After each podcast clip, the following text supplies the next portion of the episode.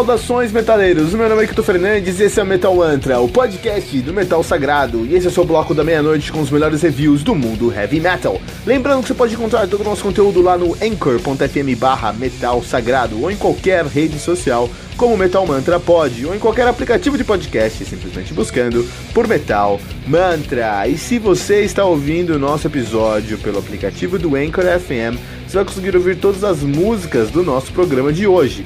Você também pode ouvir todas as músicas desse episódio usando os links do Spotify, que você vai encontrar na descrição desse programa. E se você ainda não baixou o aplicativo do Anchor FM, faça isso agora para nunca mais perder um lançamento do mundo heavy metal.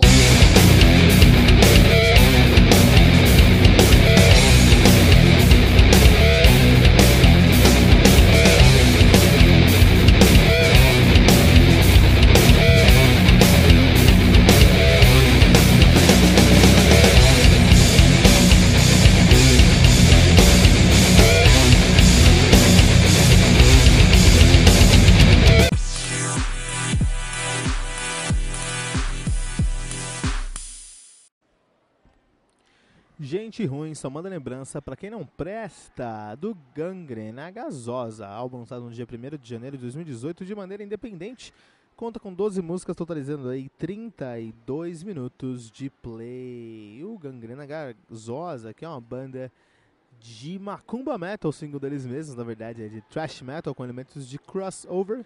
Os caras são do Rio de Janeiro, estão nativa desde nos anos 90, exatamente nos anos 90 até hoje. Tem uma, uma geografia aí já é, enxuta para tantos anos de carreira, quase 30 anos de carreira aí. Os caras têm Welcome to Terreiro, de 93, Smells Like a Tenda Espírita, de 2000, Se Deus é 10, Satanás é 666, de 2011, e agora o Gente Ruim só manda lembrança para quem não presta. A banda que é formada atualmente por Zé Pilintra no baixo, Exu Mirim na bateria, Exu Caveira na guitarra, Pomba Gira na percussão, Exu Tranca no, no baixo e Omulu no vocal.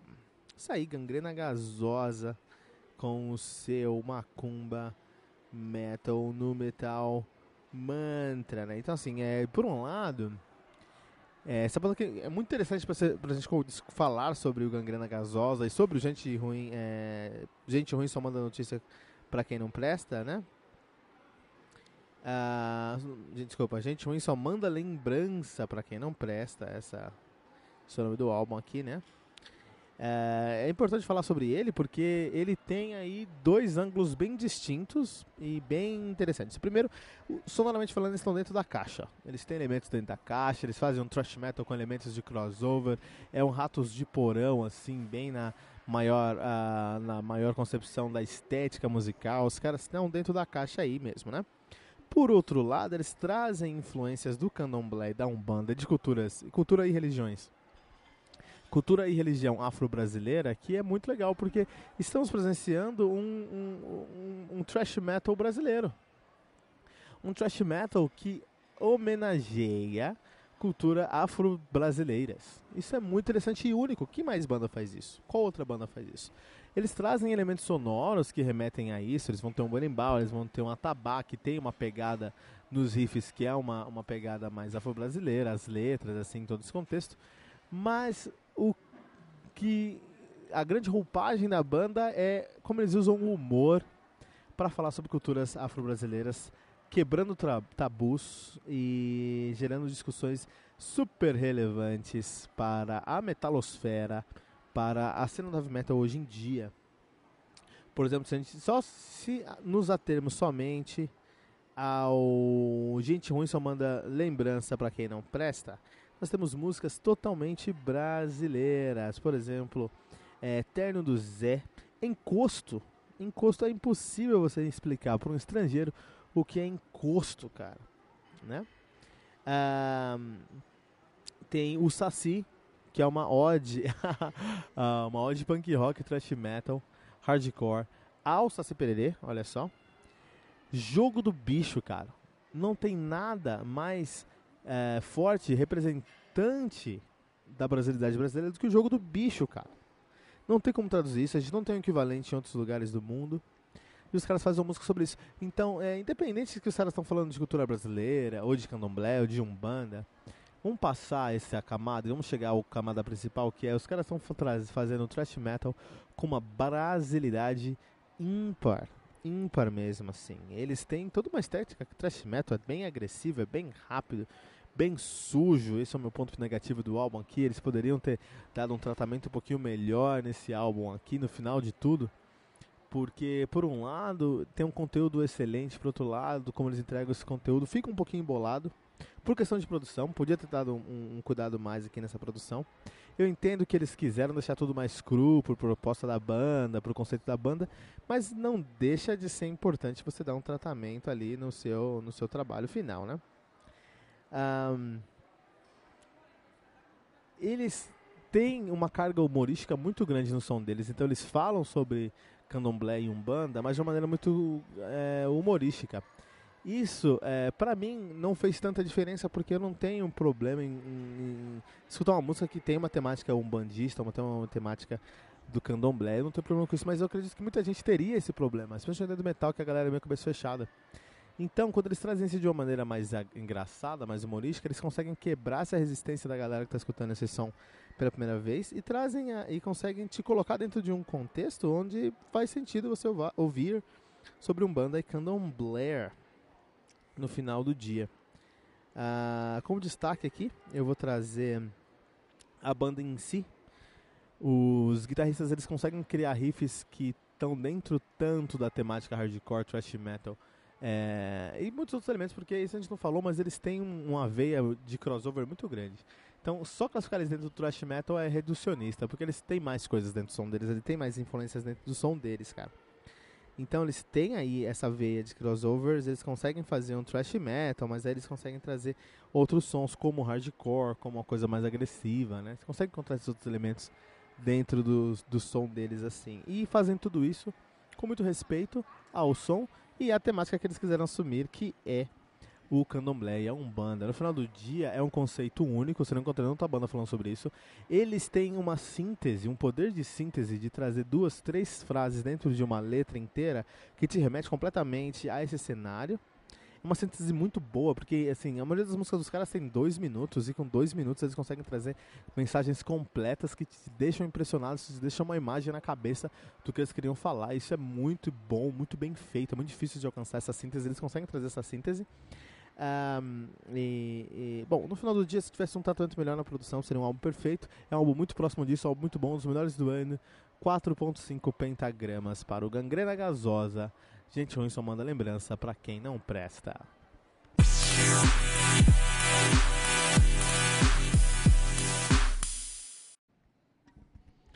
Shadowwork do Warrell Dane, álbum lançado no dia 26 de outubro de 2016 pela Century Media Records. O álbum conta aí com 8 músicas, totalizando 41 minutos de play. O Warrell Dane, que é uh, uma banda, foi uma banda solo do grande Warren Dane, vocalista do Sanctuary Nevermore.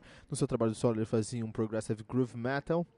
Uh, ele, que é ele que é natural de Seattle, Washington, a banda que é de Seattle, Washington, mas tem muito brasileiro tocando na banda. Uh, estiveram nativa entre 2007 e 2017 com o falecimento de Warren Dane. Os caras têm dois álbuns lançados, tem o Praises to the War Machine de 2008 e o Shadow Work de 2018. A banda, a última formação que eu gostei da banda era uh, Warren Day no vocal. Uh, ele que já tocou no Nevermore, já cantou no Nevermore, no Sanctuary, no Serpent's Night. O Fábio Carito no baixo, que é, toca hoje no Addicted to Pain, Pastor e Suprema, Ravenland ao vivo, já tocou no, no Shadow Side. O Marcos Dota, baterista também do Addicted to Pain, do Hate Master. O Johnny Moraes, guitarrista do Heavyland, e Thiago Oliveira, guitarrista do Addicted to Pain, Seven, Addicted to Pain, Seventh Seal, no A Season in Hell. Uh, esse álbum aqui é um álbum muito importante, porque é o último álbum da carreira do Warren Dane, Warren Dane que faleceu uh, no finalzinho do lançamento desse álbum, da gravação desse álbum. Estavam terminando a gravação desse álbum e ele veio a nos deixar, né? Ah, foi uma grande surpresa quando isso aconteceu, porque não teve sinal. Aconteceu assim, né? Do nada, o que foi muito chato. O Johnny Moraes, um amigo pessoal aqui do Metal Mantra estava junto com o Warren Dane nesse dia. Qualquer dia uh, vamos, vamos trazer o Johnny aqui para falar sobre o Heavenland, sobre o Shadowwork, sobre o, o, o Warren Dane e sobre a carreira desse grande músico brasileiro que é o, o, o Johnny Moraes. O Dane que é um dos maiores músicos desse cenário muito escuso que é um prog groove metal, um progressive thrash, um prog groove, esse estilo bem específico, né? E o Shadowwork tem um título muito bom, muito autodescritivo para o seu trabalho, né? O Shadowwork é um trabalho mais escuro mesmo. Tanto na temática lírica, as letras são muito mais pesadas, muito mais uh, uh, carregadas, sabe? Tem aquele peso de que algo sério está sendo discutido ali.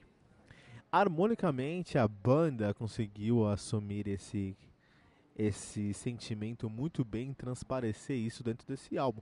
É um álbum que cobra um preço, cara, para escutá-lo. Eu esse álbum aqui e, primeiramente, ele é lindo em sua poesia e, segundo, ele te leva para um mundo onde tudo é úmido, tudo é, é, é escuro, é uma noite longa, que, que transparece muito esse título, que foi recebeu um ótimo título, que é o Shadow Work. Então, assim, o, o, o, álbum em si tem uma mensagem que é uma mensagem bem é, sintetizada dentro do álbum, que é como o mundo que nós vivemos é negativo e como ele tem essa parte, tem é, muitos pontos que não mudam e nunca mudaram e que no final do dia a gente não tem que ficar tão feliz com o que a gente está vivendo, porque provavelmente não vai mudar no futuro aí também, né? Provavelmente é, é, o, as pessoas continuam das mesmas maneiras, é, egoístas e tomando decisões que pensam em si mesmas.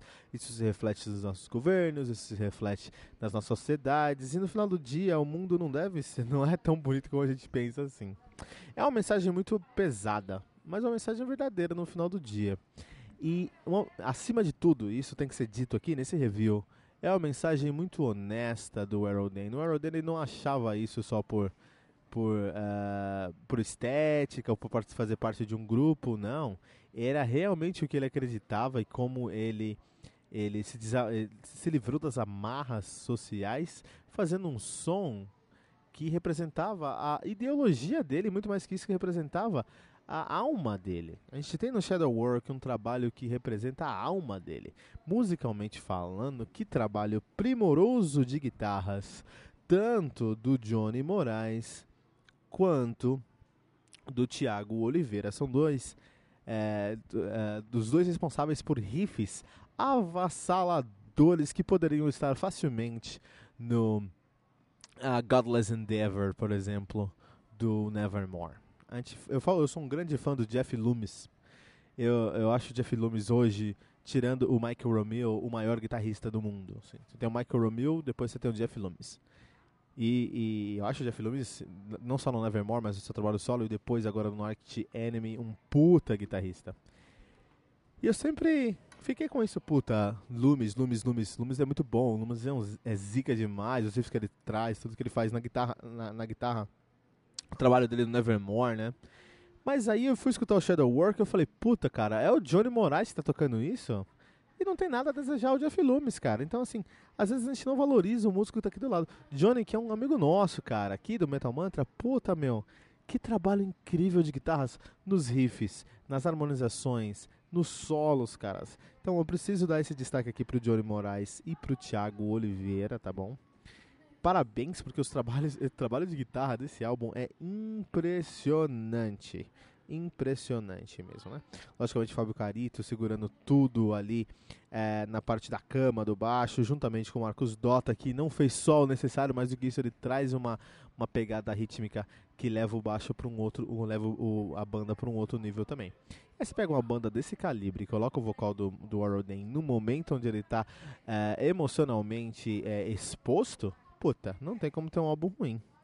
Lembrando que esse aqui é um review mais tranquilo, porque o uh, Shadow Work do Warrodane ficou na vigésima posição de melhor álbum de 2018.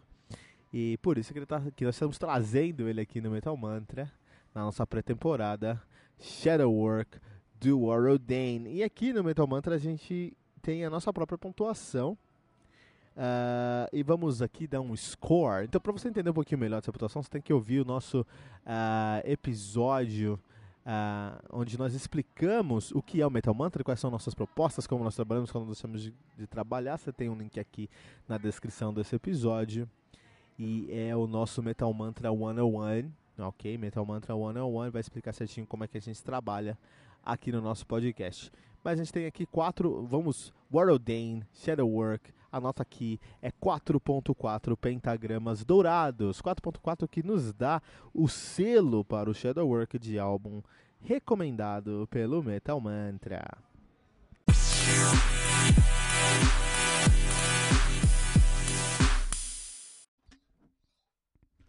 Stronger, do Flower Leaf, álbum lançado no dia 9 de novembro de 2018 de maneira independente. O álbum conta com 10 músicas, totalizando 41 minutos de play. O Flower Leaf, que é uma banda de power symphonic metal de São Paulo.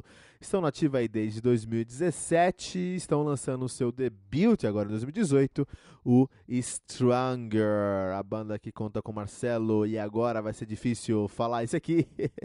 Marcelo Kakzorowski. Rapaz, que nome difícil. Kakzorowski.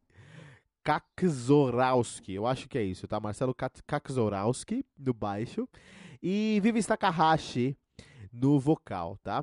Uh, essa, esse álbum aqui, o Stronger, de 2018, é, contou também aí com a, a, a, presença de Marina Latorraca no vocal e Milena também no vocal. Interessante, muito bom. A gente precisamos de fato falar sobre esse álbum aqui. Não é todo dia que a gente tem um Symphonic Power Metal aqui no Brasil, né? A Marina Latorraca, ela é vocalista do Highlight uh, já cantou no Highlight, uh, Highlight Genesis. Ela canta no Phantom Elite e no Sinoverian. Nomes complicados, dona, dona Marina Latorraca. E a Milena, que é a vocalista do Sinaya. Olha aí, cara, vamos vamos fazer até uma cena, até uma cena acontecendo aí, a gente precisa falar sobre essa cena, né? Então vamos lá. É, Flower Leaf, Flower Leaf, eles tra... Uh, eu fico feliz quando eu pego um álbum assim brasileiro, cara, que tem tanta qualidade. É, é o trabalho dos caras, né? É o trabalho da, da, daqui no caso, no caso do Marcelo da Vives. Parabéns para vocês, porque é um trabalho de muita qualidade, tá? É, quisera todos os álbuns de, do, do, de metal no Brasil tivessem o mesmo cuidado e esmero que vocês tiveram. Se vocês gastaram dinheiro para produção, gastaram dinheiro em incontáveis horas de trabalho para isso, e o resultado valeu a pena, porque a gente tem um álbum muito é, relevante, muito relevante de heavy metal. Então vamos pensar o seguinte: eu chego na, numa praça de alimentação e peço um hambúrguer. Pego lá o menu assim, tem aquele hambúrguer muito suculento. E eu peço um hambúrguer. Minha pergunta é: se eu recebo o que eu peço, isso é positivo ou negativo? Hum, olha a pergunta de um milhão de dólares aí, cara. Eu acredito que é muito positivo você receber o que você pede. Assim, eu como muito na rua e eu posso falar que é muito difícil você receber o que você pede. Geralmente você pede uma, você vê ali um cardápio, uma coisa enorme e suculenta e deliciosa e você recebe algo menos que isso, né? Então eu já fico feliz quando recebo o que, o que eu peço. O que eu espero, eu recebo. Isso eu fico ótimo. Se eu recebo mais do que eu peço, então, nossa, que maravilha, né? E aí, vamos trazer isso agora, essa analogia para o Metal Mantra, para o Flower Leaf, para o álbum Stronger. Power Metal Sinfônico. O que, que você espera? O que podemos esperar de Power Symphonic Metal? Uh, a gente tem que pensar em baterias mais rápidas, a gente tem que pensar em vocais líricos, a gente tem que pensar em guitarras melódicas, a gente tem que pensar em teclados presentes. Isso é o Symphonic Power Metal. E é isso que o Flower Leaf entrega com o álbum Stronger. Olha aí, é o que a gente precisa. Então a gente pede uma coisa, a gente espera uma coisa, a gente recebe o que a gente esperou, a gente vai ficar decepcionado por isso? A gente quer mais do que a gente esperava? Não, eu acredito que esse álbum aqui consegue é, trazer todos os elementos que a gente precisa dentro do contexto do Power Metal Sinfônico. O que é Power Metal Sinfônico? Ah, tem que ter isso, isso, isso. Eles trazem todos esses elementos num check, assim, num check em todos esses checkboxes e a gente consegue ter esse álbum aqui. Agora, é, o que me preocupa é que, por um lado, eles estão no limite da distinção do Flower Leaf com outras bandas de metal sinfônico, porque eu sinto uma presença tímida, porém modesta, porém presente ainda assim, de um, uma influenciazinha de hard rock, nos riffs principalmente. É, quando a gente escuta, por exemplo, ali a Tupana, aquele riff é power metal, mas eu sinto uma pegadinha de hard rock no meio, mais upbeat, mais dançante, assim, entende? Que eu falo, ah, tá, beleza, então aqui pode é, isso aqui sai um pouquinho da, da caixa, sai um pouquinho da curva, né? Então acho que é um, é um metal sinfônico de raiz, com todos os elementos que a gente pode imaginar de um metal sinfônico de raiz. E isso é positivo em muitos motivos e, e em muitos pontos, e alguns pontos pode ser negativo. Por exemplo, bandas de metal sinfônico são todas meio que iguais, assim, né? Até por isso muito metaleiro não gosta de banda de metal sinfônico, porque é, é tudo muito igual. É muito, muitas bandas são iguais, né? No caso do Flower Leaf, eles são bem parecidos com outros sons de metal sinfônico, mas eles têm essa presença modesta, essa influência modesta nos riffs principalmente de hard rock que para mim dá uma destacada na banda e fazendo eles saírem ali do ponto comum. É, no final do dia acaba sendo algo bem interessante. Então todo álbum assim, né? Todo álbum, na minha opinião, é uma, é uma viagem. Então, eu compro um álbum, eu tô comprando uma passagem para uma viagem. E aí nessa viagem os caras me pegam pela mão no primeiro no primeira música, me fazem viajar por 8, 9, 10 músicas, sentindo sentimentos diversos. E no final eles me devolvem aqui onde eu tô e eu falo, caramba, o que aconteceu? Esse é o melhor dos cenários, né? Isso que eu espero quando eu escuto um álbum. No caso do Flower Leaf, é, eu sinto, eu consigo, é um, um, um som muito convidativo e muito amigável. Então é muito fácil você se apaixonar pela voz da Vivi Takahashi ou pela todo o trabalho que eles trazem no Stronger, assim, dá para você é, realmente faz, se, se, ficar imerso nesse som e fazer parte disso. Agora, a viagem não é tão clara assim. Eu consigo encontrar alguns elementos, de fada, assim, né? Então, não sei, eu me vejo no mundo de fada, eu me vejo no mundo fantástico, meio Shyamalan, assim, meio uh, uh, a, a Dama na Água, assim, né? Mas é, não é claro o, a viagem que eles querem me levar. Então, é, concordo que aqui é o, é, o, é o debut dos caras, e eles já conseguirem trazer uma ambientação e transmitir o sentimento no debut, já é ótimo. Se eles trouxerem aqui esse conceito, me convidarem para uma jornada, puta, aí eu vou. Eu vou, eu vou amar essa banda ainda mais, assim. Mas é só um detalhe dentro de, uma, de um álbum tão bem feito que eu não vou aqui é, desmerecer. Muito pelo contrário, o álbum tá muito bom e tem algumas coisas que a gente pode melhorar, logicamente, né? Uh, vou dar um destaque aqui para as guitarras. Os riffs são um pouco fora da caixa. Os riffs eles conseguem trazer esse elemento de hard rock, que é algo que eu nunca tinha visto no metal sinfônico, que eu acho legal, eu acho muito bom. E os fraseados dessa banda que são muito positivos. Os fraseados às vezes é negligenciado, as pessoas não olham para o fraseado, mas o fraseado é um ponto importantíssimo para o heavy metal, porque você, com ele você consegue criar uma melodia complementar para o seu vocal, né? E até primária em alguns momentos. Ah, e o vocal da Vivi Takahashi, ela canta muito, ela tem uma qualidade vocal é, muito é, ampla e uma interpretação muito sólida. Então, ela realmente te vende uma ideia, te vende um cenário e ela, ela te convida a participar desse álbum durante todas as músicas. assim Então, assim, parabéns para o Flower Leaf por esse trabalho muito sólido que aqui no Metal Mantra nós vamos deixar 3.4 quatro pentagramas dourados.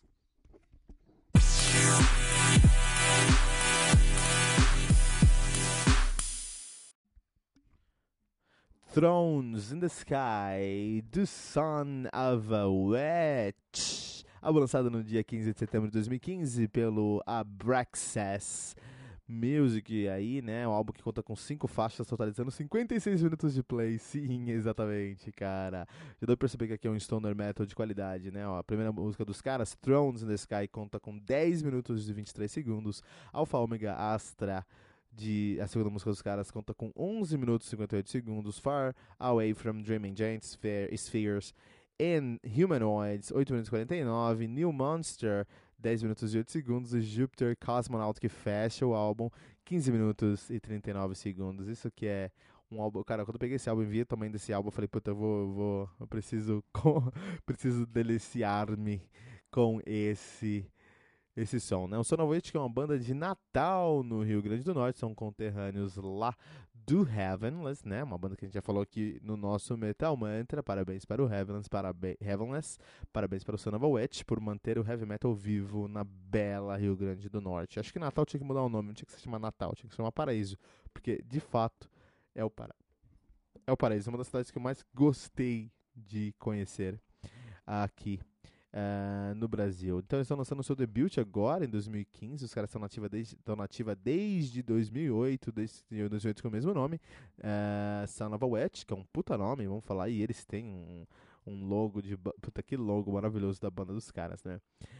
Um, os caras têm só um álbum lançado, que é o Thrones and the Witch. Tem EPs e tem singles, mas esse é o, o, o álbum dos caras. A banda é formada por Gila Monster na guitarra, Uh, King Lizard no vocal, Asteroid Mammoth na bateria, Psychedelic Monk na guitarra, Yod Goat no baixo. Olha aí, cara, né? Então, assim, é, um, eu fico feliz, cara. Eu fico feliz de, de, de ser brasileiro, de ser metaleiro do Brasil, cara. Quanta banda boa a gente encontra aqui, né? Mas você literalmente vira a página e você vai tropeçar em três bandas estão fazendo um som muito, muito relevante. Essas bandas precisam de espaço e precisam ser reverenciadas, precisam ser é, é, enfim, uh, divulgadas, precisam estar no nosso subconsciente. Son of a Thrones in the Sky. Então os caras os cara vêm aqui fazendo um stoner muito, muito amigável aqui no Brasil, né? Esse país que não me cansa de me surpreender, não cansa de me surpreender com bandas boas. Eu gosto muito de encontrar bandas boas no Brasil, me dá um sentimento de felicidade. Esses caras fazem um stoner, tem todos os elementos de stoner aqui, tá? Mas eles têm influências fora do stoner. Isso traz um, um ar fresco. Sabe quando você está naquele ambiente fechado, você abre a porta e vem aquele ar fresco no rosto? Isso traz um ar fresco no, aqui no rosto quando a gente está falando de, de, dessa banda, né? Então eles têm é, algumas influências, por exemplo, o hard rock, que faz o som dos caras ficar muito mais direto, muito mais estiloso, muito mais uh, uh, steez, né? Style ease.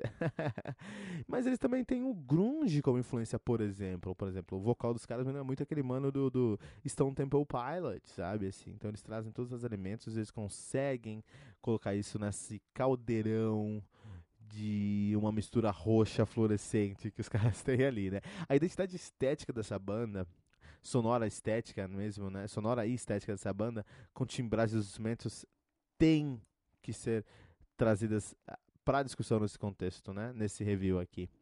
É, a timbragem que eles trazem é muito bem, é muito bem, os instrumentos são muito bem timbrados. Eu imagino o trabalho que dá para conseguir esse som aqui, né? Desde a bateria com aquele som característico seco setentista, até as guitarras e seu fuzz estourando em todos os contextos, né? E o vocal que parece que tá gravando numa rádio AM. Puta, que demais, cara. Isso aqui é muito estiloso. Esses caras aqui são muito estilosos, cara. É gratificante trabalhar ouvindo heavy metal todo dia e encontrar algo novo e algo fresco. É o que eu faço no Metal Mantra, é escutar metal, heavy metal o dia inteiro, cara. E quando encontro algo novo, encontro algo fresco, eu fico ainda mais feliz e grato, né? É, e os caras que eles podem ser um exemplo de como se renovar um estilo sem perder a sua essência, porque isso aqui é Metal Mantra, isso aqui é, é, é, é Stoner Metal sem dúvidas, mas tem tantos elementos é, fora do Stoner Metal que agregam à sonoridade dos caras que eles conseguiram renovar o som, o estilo e o som dos caras aqui deles mesmo, sem perder a essência do Stoner. É uma aula, aula. Eles podiam estar dinossauros do heavy metal brasileiro e mundial. Como você olha para fora para internalizar esses conceitos e trazer novidades para o seu fã, tá? Uh, eles usaram aqui, mas conseguiram entregar essa proposta inicial e trouxeram muita qualidade para o, o, o, o, som, para o álbum em si, né? O conceito desse álbum é interessante, que é um conceito de exploração espacial. Então, Son of a Witch, nome da banda, mas o nome do álbum é Thrones in the Sky, uma viagem psicodélica por or, astros celestes. Aí, aí você tem músicas já falou o nome das músicas no começo, mas como Asteroid Mammoth ou, ou, ou não, Asteroid, Asteroid Mammoth é o nome de um membro da banda. O Throne the Sky tem músicas como uh, Alpha Omega Astra, como New Monster, Jupiter Cosmonaut, Far Away from Dreaming, Giant Sphere, Spheres and Humanoids. Então é uma viagem é, psicodélica no maior estilo stoner né, através de astros celestes. As músicas são muito longas, mas elas são dinâmicas, criando mini músicas dentro das músicas, que faz tudo ficar bem amigável, bem dinâmico, bem, bem fácil de digerir. Né? É um excelente trabalho nesse conceito. Um, os caras trouxeram um, um, um, excelente trabalho aqui, desde a concepção do álbum até o resultado final, passando pela produção do álbum, passando pela execução do álbum.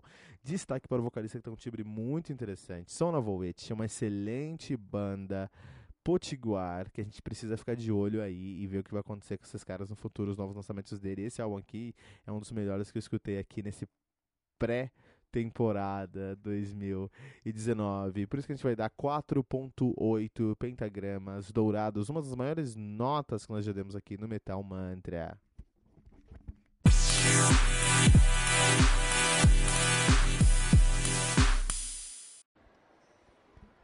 To Live, To Kill, To Live, do Manticora, álbum lançado no dia 3 de agosto de 2018 pela Vici Solum Productions.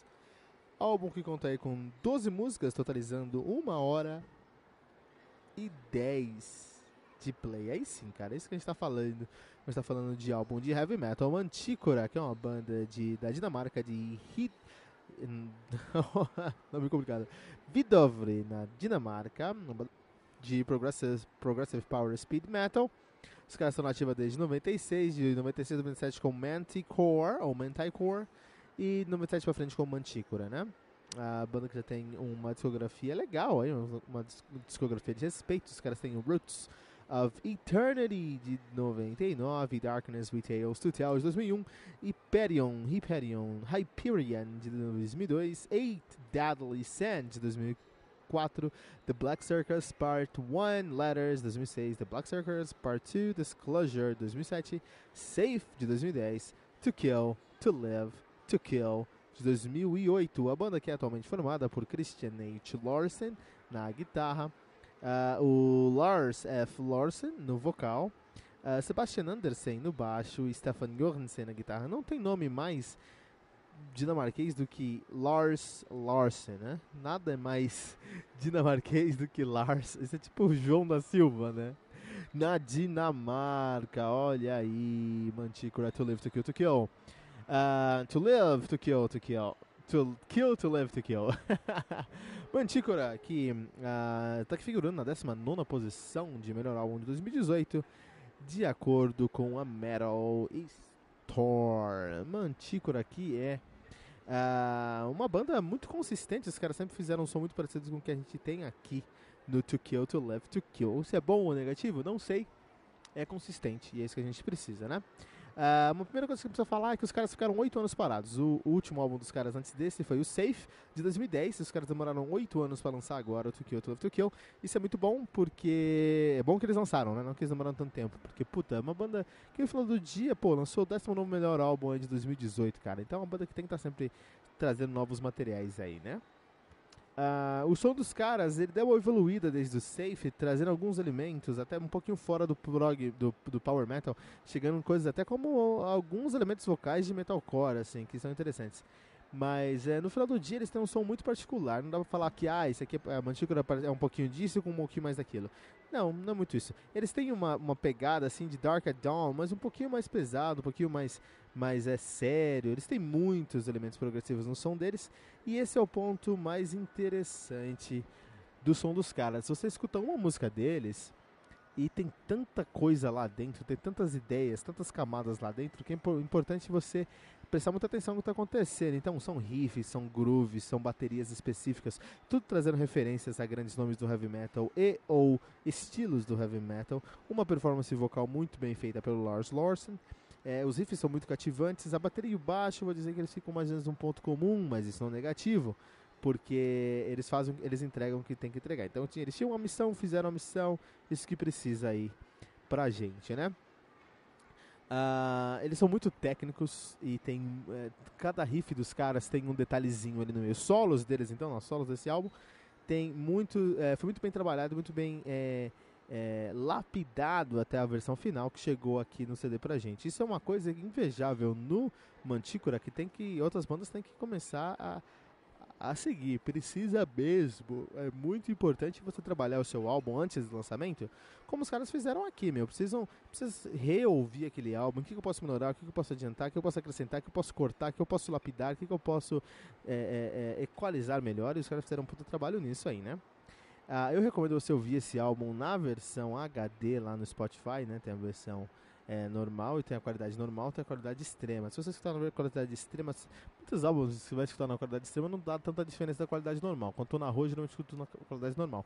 Esse álbum aqui eu escutei na rua a primeira vez, em qualidade normal, e ficou meio abafado. Quando eu coloquei na qualidade extrema, aí eu senti o peso que os caras estavam entregando. Então, assim, pega um fone legal, coloca na qualidade extrema lá do Spotify e escuta esse álbum nessa qualidade, tá bom? Faz muita diferença. Um, eles trazem.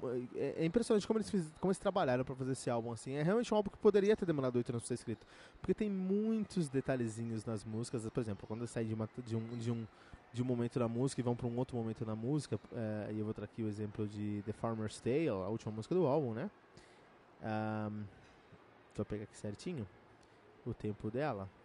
Mas quando a gente está falando, por exemplo, de The Farmer's Tale, Part 2, Annihilation at the Graves, que tem 6 minutos e 13 segundos é, você deve ter um, um, trabalho aí de oito, nove momentos diferentes dentro dessa música. Então tem um momento que é mais tranquilo, um momento que é mais agressivo, um momento mais progressivo, um momento que é mais trash, então um momento mais uh, uh, power metal mesmo. Então tem vários momentos dentro dessa música e como eles conseguem transitar de um ponto ao outro, eles sempre trabalharam bem essas transições, fazendo tudo ficar bem fluido, bem econômico, mas por outro lado, é, com o valor intrínseco é, individual de cada um desses momentos. Isso é muito difícil de ser feito, eles fizeram isso em cada momento de cada música, das 12 músicas, totalizando uma hora e nove minutos de play. É um trabalho hercúleo. Eu não consigo imaginar como é que os caras fizeram é, isso tanto, como é que eles trabalharam tanto nisso. Esse é um outro ponto que eu vou salientar, o último ponto que eu vou salientar aqui nesse review do Mantícora, que é, não é um álbum pra você escutar uma vez só. Você precisa escutar esse álbum muitas vezes, porque toda vez que você ouvir esse álbum, você vai encontrar novas camadas de complexidade. É um álbum que foi muito trabalhado e para ser ouvido, para ser digerido, ele precisa ser muito ouvido também. É, tem que dar tempo ao tempo e deixar a coisa acontecer para conseguir absorver todos os elementos que ele pode trazer para você. É um álbum muito positivo, com sua 19 posição de melhor álbum do ano, segundo Metal Storm. Aqui no Metal Mantra nós vamos deixar 4.5 pentagramas dourados, o que dá ao Mantícora To Kill To Live To Kill o selo de recomendado pelo Metal Mantra.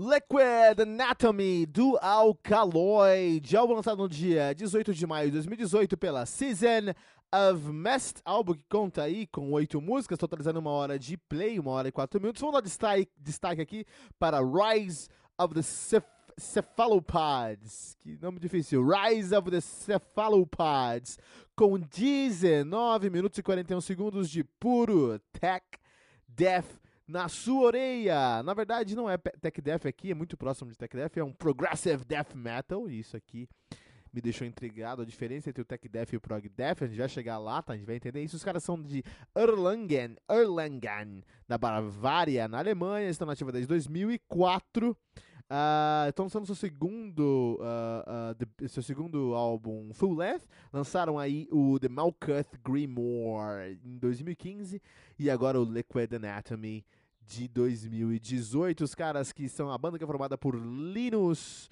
Klausenetzar no baixo. Ele que toca no Fallacy, Illusions Fallacy, Neuenklid, Obscura, é, ele toca no Obscura também, e toca ao vivo no, no Down of Obliteration, né? Cara que tá aí em vários lugares. Nós temos o Hannes Grossman na bateria, Ele que toca no Blooded, Blooded Science, Eternity's End, Hannes Gross Grossman, uh, Hate Eternal, Howling Sycamore. Howling Sycamore, cara, puta, eu fiz um review dessa banda muito tempo atrás, no final do Metal Mantra, no Nine Nine Devils, acredito. Shapeshift, também fez review dos caras lá. The Fractured Dimension, Trip, Trip Tycoon, que nome difícil. E toca ao vivo no Dark Fortress. O cara também toca em vários lugares. Já tocou no Obscura lá com Linus Klautzerman. Nós temos o Christian Minzer na guitarra, ele que toca no Christian Minzer, no Eternity's End, que juntamente com Hannes Grossman já tocou ao vivo, toca ao vivo com Sirius Black, com Star Child também ao vivo. E já tocou lá no Night Rage e no Obscura e no Majesty. O cara tocou em vários lugares, né, meu? Parabéns pro Christian Minzer. Temos o Danny Tunker na guitarra, ele que toca no Aberrant, mas já tocou no Form, no Aborted, no Detonation, no Full Blooded, no Godly Throne, no Prostitute Disfigurement, Dimilich, Vomitory, Fifth, The Saturnine e Spawn of Possession. Já tocou em todos os lugares. E o Morian, que é o guitarrista e vocalista que toca no Dark Fortress, no Non-Euclid, e já tocou no Messenger. Você tá falando de um super grupo.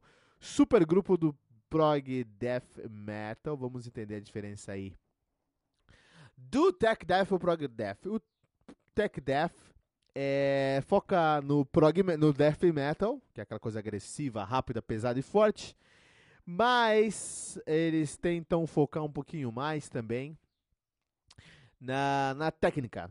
O ponto do tech death é a técnica. Então, quanto mais técnico, mais complexo, mais complicado, mais intricado, melhor. Para o Prog Death, a ideia é expandir e desafiar os limites do death metal, quase sendo um avant-garde, cara, usando instrumentos que sejam diferentes, temáticas diferentes, ideias diferentes, e nisso o Alkaloid se superou. Um supergrupo que a gente esperava aqui já um excelente trabalho, a gente tem um trabalho mais do que excelente aqui, tá?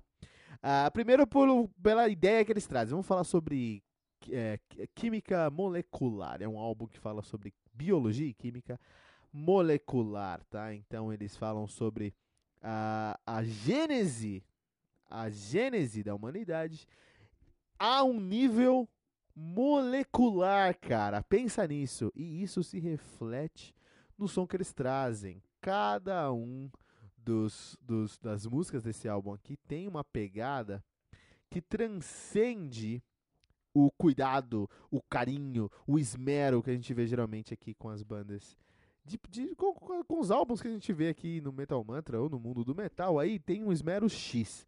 Os caras que tiveram um esmero 3, 4, ou melhor, um esmero X elevado à oitava potência, porque eles vão a nível molecular aqui. Cada um dos riffs tem camadas tão intricadas e tão complexas, complexas e ao mesmo tempo tão bem pensadas que você é, é, esse álbum aqui não dá para ouvir uma vez, cara. Você vai ter que ouvir diversas vezes para ir cavando, para ir buscando os formatos que você precisa dentro desse álbum aqui. É muito bom, cara. É, eu fiquei surpreso com a qualidade dos caras que conseguem sair de um death a lá Nile, bem pesado, intricado e agressivo, para quase um, um, um, um Uriah Heep hard rock, cara. É incrível como eles conseguem transitar nesse mundo. É, faz tudo muito sentido sair de um ponto para o outro aqui dentro do som. Por exemplo, se você escuta, vou trazer um exemplo para você aqui. Se você escuta um, se você escuta, vou tentar deixar aqui pra gente aqui, né? Uh, as a, Azagthoth ou Liquid Anatomy, você vai encontrar um, um death metal bem agressivo lá Nile, e eu vou trazer Nile como referência porque nesse álbum eles trazem algumas pitadas, algumas nuances de um som do Oriente Médio, né? Então eles lembram um pouco Nile nessa pegada, um pouco menos agressivo que Nile, mas nessa pegada assim de misturar death metal com música árabe, assim, né? Do, do, do Oriente Médio, eles trazem essa pegada. Mas depois você vai escutar Colonel Panic, cara. Aí você vai se sentir ouvindo Steve Wilson nas suas músicas mais progressivas, cara. Por exemplo. Como eles conseguem transitar de um ponto para outro. É como se o UFO tivesse tomado esteroides e feito um álbum no Colonel Panic. Mas alguns momentos você vai estar ouvindo, você vai estar ouvindo Melacash, por exemplo, cara, né? Então é muito legal como eles conseguem transitar. É realmente não só um super grupo, mas uma amálgama do death metal progressivo, porque eles conseguem sair da caixa e encontrar outros conceitos, outros pontos, outros conceitos no som deles. Olha que interessante. Uh, death metal é muito, é muito. Tem muito preconceito com death metal. Você vai andando na rua, você tem seu camarada lá, e seu camarada vai olhar pra você e vai falar: Ah, não, a gente curte aqui todo. Eu curto todo, sou muito eclético, eu curto todo tipo de música. Todo tipo de música eu curto, assim. Mentira! Porque se você colocar ali um death metal para ele escutar, ele não vai escutar, ele não vai curtir. Então ele não curte todo tipo de música, ele curte todo tipo de música que agrade a ele, cara. Você escuta todo tipo de música? Escuto. Então me fala aí, o que você achou do novo álbum do Alkaloid? Porque se alguém é realmente eclético, e eu defendo que o eclético de verdade é o metaleiro, ele vai escutar no, no Alkaloid, ele vai conseguir desfrutar todas as nuances musicais que você vai encontrar nesse álbum. É um, um, uma extravaganza para você que é metaleiro, que procura algo novo, fresco, desafiador para os limites do, do heavy metal em geral, mais especificamente para o death metal, Alkaloid, Liquid Anatomy aqui no Metal Mantra 4.8 pentagramas dourados, o que nos classifica, os classifica como álbum essencial do heavy metal.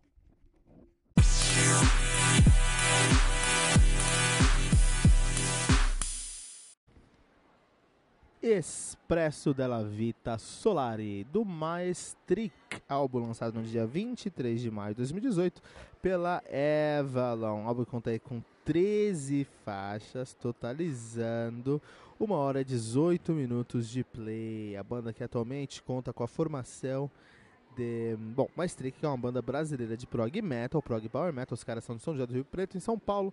Estão nativa desde 2004, sob o nome de Maestric.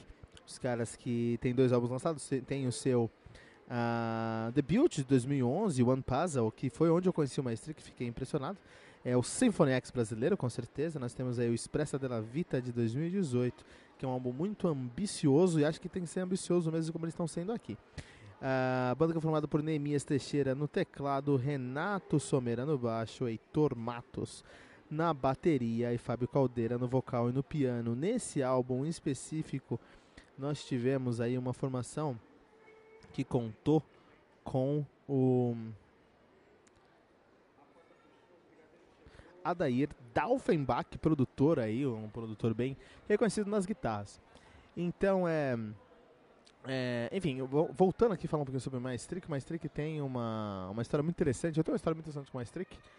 Há alguns anos nós tivemos um festival aqui no Brasil que foi o Monster of Rock, e no Monsters of Rock teve uma campanha, teve uma, uma, uma disputa, teve um programa onde você escrevia sua banda e você mostrava seu som, a banda com mais votos ia fazer um show é, no estúdio show, estúdio show livre, né? Show, tinha esse, esse estúdio online, estúdio show livre, você ia lá fazer o seu som.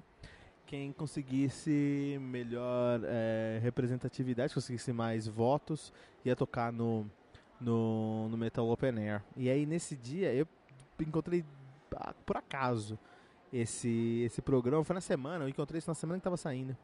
E assisti, meu, assisti todas as apresentações, todos os, os, vídeos.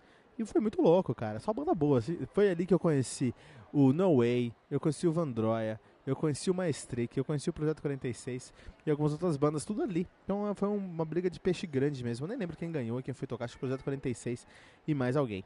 Ou só foi uma banda, não sei. Mas eu conheci, mas valeu a pena, porque eu conheci algumas bandas muito boas. E eu lembro de ter conhecido o Maestric, Maestric e eu fiquei impressionado com o Maestric, porque é uma banda de prog metal puro, cara. Prog metal de raiz que eu gosto, que eu amo. Tá? E os caras são muito bons, os caras têm uma qualidade muito grande. E trazem. É, são totalmente fora da caixa. E um dos exemplos que são usados fora da caixa é o Expresso della, Expresso della Vita Solari que é esse álbum aqui. Então esse álbum é um álbum conceitual, a ideia é, um, é ser um álbum, um álbum de um conceito de duas partes. Eles lançaram é, agora o Expresso della Vita Solari, depois eles vão lançar mais um Expresso della Vita com outro nome que eu não lembro direito. Mas a ideia é o seguinte: é um trem e esse trem é uma analogia à nossa vida. E esse trem faz um, um faz um percurso do nascimento até a nossa morte. Uh, cada, todas as músicas têm uma hora ali, eles contam uma hora. São 12 horas do dia, 12 horas da noite. E quando você chega no meia-noite, você completou essa jornada do Expresso della Vita Solar. Olha que legal, né? Então você vai escutar a música de uma hora, duas horas, três horas, quatro horas e por aí vai. Muito legal. Um, a composição para você transmitir essa mensagem é muito complicado e eles fizeram, assim, incrível que eles fizeram muito bem. São todos é, oriundos de, de conservatórios, são músicos profissionais e músicos eruditos, têm qualidade demais para isso e conseguiram trazer essa qualidade no Expresso da Vita Solari, tá bom? Essa, a composição é muito bem feita, do começo ao fim. É, eu só acho que poderia ser um pouquinho mais ousado na composição em si. Acho que eles conseguem trazer elementos de é, é, elementos de, do prog metal em diversos aspectos, mas não é nada é, é, para 2018 fora da caixa, tá tudo dentro da caixa, assim, é algo é, é, como se fosse um dos primeiros álbuns do Symphony X ou um dos primeiros álbuns do DT. É ruim? Claro que não. Por isso estou falando que um pouquinho, um probleminha é esse. Logicamente, o álbum é excelente, assim, né? É um álbum incrível. É, comparado a um dos primeiros álbuns do Symphony X ou ser comparado a um dos primeiros álbuns do DT é algo muito bom, né? E isso é que acontece no Expresso da Vita Solar. Eu acho que faltou um pouquinho de tato em trazer elementos que talvez estejam fora da, da esfera do prog que eles trouxeram, mas que ainda assim é, tem que olhar pro prog de hoje em dia. Assim, eu escuto esse álbum e pensei em Symphony X, pensei em DT, uh, pensei um pouco em King Diamond, mas eu não pensei em Haken, não pensei em Leprous, não pensei em, Issa. Então, assim, é, são grandes nomes, ou Steven Wilson são grandes nomes do prog hoje. Faltou um pouquinho disso, mas não é negativo, tá? É só um detalhezinho. Por outro lado, uh, é um som muito original, é impossível você achar que.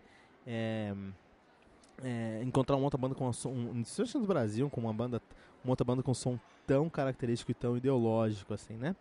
Uh, eles estão tentando se consolidar na cena e precisam, viu? Eles precisam porque eles estão preenchendo um lugar que tá vago aí. Que é o lugar do prog metal de raiz brasileiro. Que banda é uma banda de prog metal de raiz brasileiro? Conheço bandas de prog metal mais atuais, por exemplo, o Daydream uh, Eleven é uma dessas bandas. Uh, eu conheço bandas que saem do conceito, saem da curva e tentam trazer um som totalmente inovador, por exemplo, o Ponto no Céu Uh, conheço bandas que fazem um crossover tão bem feito que se torna prog metal, por exemplo, ali o, o, a última teoria, teoria, mas e o prog raiz, onde tá? Tá aqui, no Expresso da Vida Solari, com uma estrela. Então tem uma vaga, tem um som aberto, uma vaga aberta, e eles querem preencher essa vaga, tem toda a competência para preencher essa vaga, estão correndo atrás para preencher essa vaga. Uh, eles têm uma ótima presença nesse álbum, porque a ideia é falar, é contar sobre a vida e tem momentos mais duros e mais alegres e mais felizes nessa vida. E eles conseguem transparecer isso através da sua composição, do vocal do Caldeira. Parabéns, Caldeira, desculpa. Parabéns, que é um excelente vocalista, muito característico, muito é, consolidado dentro do som deles. Um, Fábio Caldeira, né? Parabéns pra você. Tô a toda, porque, puta, fala pra você, é, o Renato Someira é um excelente baixista o teclado do Neemias Teixeira é incrível. O Heitor Matos na bateria faz um excelente trabalho. O, o Aldair uh, Daffenbaum. Adair Daufenbach. Nome complicado. Faz um excelente trabalho aqui nessa guitarra. É difícil ser produtor, porque às vezes você tem que gravar um álbum como esse aqui. É um álbum muito difícil de ser produzido. Os caras fizeram aqui. De qualquer maneira, é, eu tô aqui enchendo linguiça porque eu não quero parar de falar desse álbum. É um álbum muito bom, tem que ser ouvido, tem que ser respeitado. É um marco na história do Brasil, um álbum tão ousado, e com tanta e conseguiu alcançar tanto sucesso. A gente quer mostrar que a gente gostou tanto desse álbum, dando uma nota de 4.8 pentagramas dourados aqui do Metal Mantra por Expresso, Expresso della Vita Solare do Mais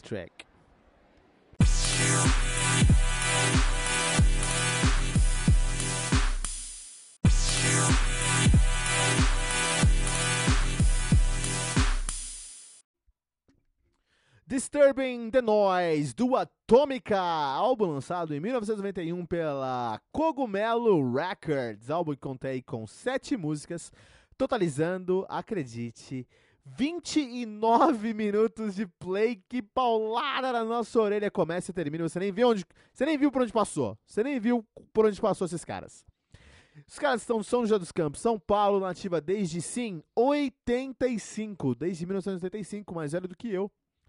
Ah, de 85 a 92, eles tiveram, uma, eles tiveram sua carreira, pararam em 92, voltaram em 2004, terminaram em 2009. Até 2009, desde 85 até 2009, a 2009 eles assumiram o nome de Atômica, como a gente está falando aqui, A-T-O-M-I-C-A. Em 2009, eles mudaram o nome para Atômica com dois T's, pararam em 2015, voltaram, voltaram em 2015, estão nativa desde então. Olha aí que legal. Os caras têm uma discografia enxuta, porém respeitável. Eles têm uma Atômica com dois T's de 87. Interessante que a banda nessa época tinha um T, o álbum tinha dois T's. Uh, Limits of Insanity de 89, Disturbing the Noise de 91, e aí em 2002 eles lançaram o número 4, em 2018 lançaram o The Track. The Track, a banda que é formada por André, atualmente por André Rod no baixo e no vocal, Argus Dancas na bateria e Marcelo Souza na guitarra. A época, na época do Disturbing the Noise, a banda era formada por João Paulo Francis na guitarra, André Rod no baixo, Fábio Moreira no vocal, João, Fran... João Mário Francis na guitarra e Mário Sanefuji na bateria. Olha aí, Atômica. Atômica que é uma banda de thrash metal, thrash metal tradicional aqui no Brasil.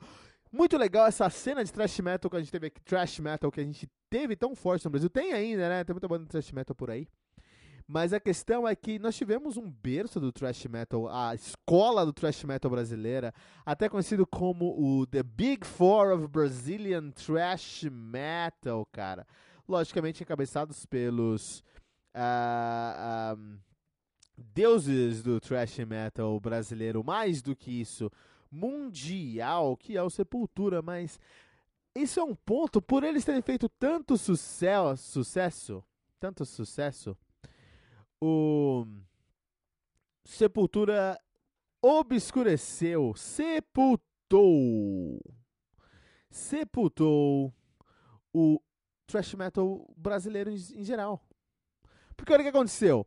Uh, o Sepultura, indiscutivelmente, é uma banda diferenciada, uma banda que tem aí um, um, uma car característica inata de trazer uma agressividade, misturar isso com elementos brasileiros e fazer uma sonoridade que o mundo nunca tinha conhecido até então. Isso é muito legal. Isso é muito legal, isso é muito bom. Mas não significa que outras bandas daquela cena também não fossem tão boas, como Sarcófago, como Holocausto, como Vulcano e como Atômica. Tínhamos outras bandas, tem, temos outras bandas de thrash metal naquela época que foram obscurecidas pelo sucesso, ofuscadas pelo sucesso do Sepultura, isso lá nos anos 80 e, ano 90, e anos 90 também. É muito interessante, olha minha teoria aqui, eu vou formular uma teoria meio maluca. Hoje em dia, nós, uh, por outro, por um lado, nós não temos um Sepultura hoje em dia no Brasil, né? A cena, uma cena que eu comparo com a cena de thrash metal dos anos 80 no Brasil é a cena de deathcore, death metal deathcore do Brasil. Agora nos anos 2000 2010, a gente tem aí o, o, o, Projeto 46, a gente tem o John Wayne, a gente tem outras bandas aí de thrash, de deathcore e death metal aqui no Brasil, né? Nessa cena. Só que como a gente não tem uma banda de expressão como Sepultura, nós acabamos tendo uma uma miríade, uma, uma, uma maior variação de bandas de deathcore aqui no Brasil. Olha aí, de death metal deathcore no Brasil. Não tem ninguém para ofuscar e obscurecer. Mas, por outro lado, ninguém assume um sucesso tão grande como assumiu aí o Sepultura. Então, será que é bom ou ruim a gente ter um Sepultura na, nos anos 80, mas não tem um Sepultura hoje em dia. Fica aí a minha crítica social. De qualquer forma, Atômica eles fazem um som que é um trash de raiz, tá? Os caras trazem ali todos os elementos que você pode imaginar num trash metal clássico, dá até orgulho. Dá até orgulho a gente ouvir assim um, um thrash metal brasileiro com tanta propriedade, com tanta qualidade. Os caras que realmente conseguem fazer um som aí uh, uh, que não deixa de desejar nenhum trash do mundo, cara o trash da Bay Area, o trash alemão. Eu concordo que o nosso trash aqui, e especialmente do local, ele tem uma influência maior de overkill, de um trash metal mais europeu, de um trash metal mais alemão, Teotonic trash metal, Big Four do Teotonic trash metal, tá? Mas por outro lado, tem uma característica que é a crítica ferrenha a, a vida brasileira, né, cara? A, a política brasileira, como é viver no Brasil. Uma vez entrevistando uh, um, um, um- um- antigo guitarrista do Torture Squad, estava conversando, eu falei, mas deixa eu falar pra você, como é que funciona aí o, o, o, o- cenário brasileiro? O que você acha aí que... Você acha que hoje tá mais leve, o som tá mais leve, tá mais tranquilo, mais amigável? Porque ah, a vida no Brasil hoje tá mais tranquila, era mais pesado viver no passado, e aí hoje tá mais tranquilo. Antigamente a galera vivia, sofria mais, Bra- o Brasil era mais difícil de viver e por isso a gente tem um metal mais eh, relevante no passado que hoje. Essa foi a minha pergunta pra ele. Ele olhou pra minha cara e falou: Kilton, quando é que foi fácil viver no, no Brasil, cara? Quando foi fácil viver no Brasil? Um abraço aí pro André Evaristo, que hoje tá lá no Magister. Qualquer hora aparece aqui no Me- Metal Mantra também. Então, assim, a gente tem um, um, um- um som muito mais ah, honesto, relevante no Atômica, porque a cena brasileira sempre teve essa influência de- do que o Brasil vive, do que o Brasil sempre viveu, né? É isso aí, Atômica, um álbum muito sólido de thrash metal. Vamos dar uma nota aqui, vamos girar a nossa roda do nosso pentagrama dourado. E a nota que nós conseguimos com Atômica é 3.7 pentagramas dourados no Metal Mantra.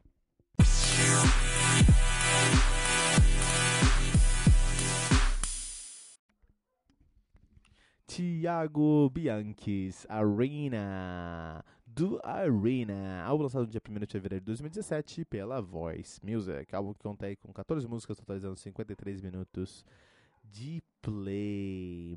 O Arena, que é um projeto paralelo do Thiago Bianchi, vocalista do Nocturnal, banda paulista de heavy power metal nativa desde o ano 2000. Tem o único lançamento em 2017 que o Thiago Bianchi's Arena. A banda que é formada ali no projeto, a parte, o núcleo duro do projeto é o Tito Falaschi no baixo no vocal. Tito Falaschi aí que já tocou no Illustre, no Wizard, no Alma ao Vivo, no Symbols, no Karma, no Gravekeeper, no Starlight, vários lugares, cara.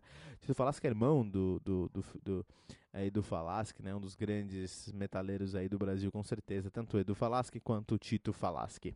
Família Falaschi, família do heavy metal brasileiro. Gabriel Triani na bateria, que toca hoje no Temblor, no Tempest, no Wizard, já tocou no Divan, e o Thiago Bianchi no vocal, que é o vocalista hoje do Nocturnal, já cantou no Fire Sign, no Karma, no Xamã e no Vox.